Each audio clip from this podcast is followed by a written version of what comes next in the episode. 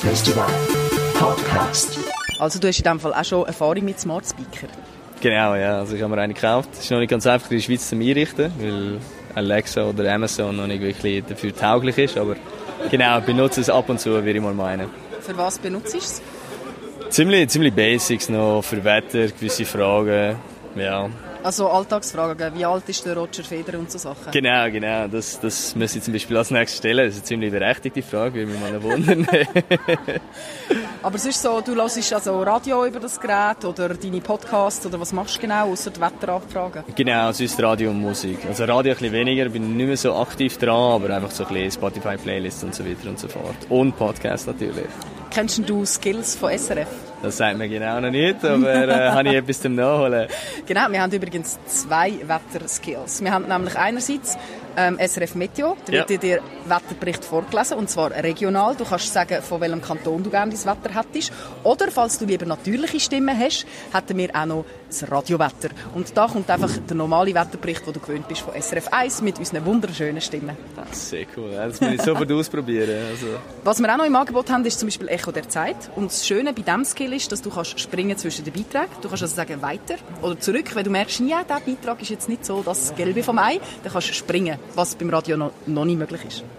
so ein bisschen das Netflix vom, vom Radio-Fans. das- Ja, wir geben uns Mühe, ja, auf jeden Fall.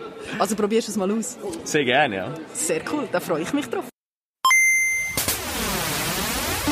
Und was hat jetzt SRF so für ein Smart Speaker Angebot? Also wir haben unterschiedliche Plattformen, das heißt, wir haben einerseits Google Actions, andererseits Skills für die Alexa. Und dort gibt es sieben verschiedene Angebote, nämlich zwei verschiedene News-Skills bzw. Actions, SRF News und SRF News Flash. Der Unterschied, der eine kann man zum Beispiel bei der Alexa in die tägliche Zusammenfassung einbauen. Das heißt, das sind so Routinen, wo man kann unterschiedliche Angebote hintereinander zusammenstellen, je nach Wunsch. Zum Beispiel zuerst Verkehr, dann ein bisschen Nachrichten und dann noch Sportinformationen. Dann haben wir SRF Meteo und eben das Radiowetter, das ich schon erwähnt habe vorher, mit dem Unterschied, dass das eine regional ist und das andere dafür eine natürliche Stimme hat. Dann gibt es der SRF Sportflash mit den neuesten Sportnachrichten, ebenfalls von Radio SRF 1. Der grösste und umfangreichste Skill bzw. die grösste Action ist im Moment der SRF Audio Skill.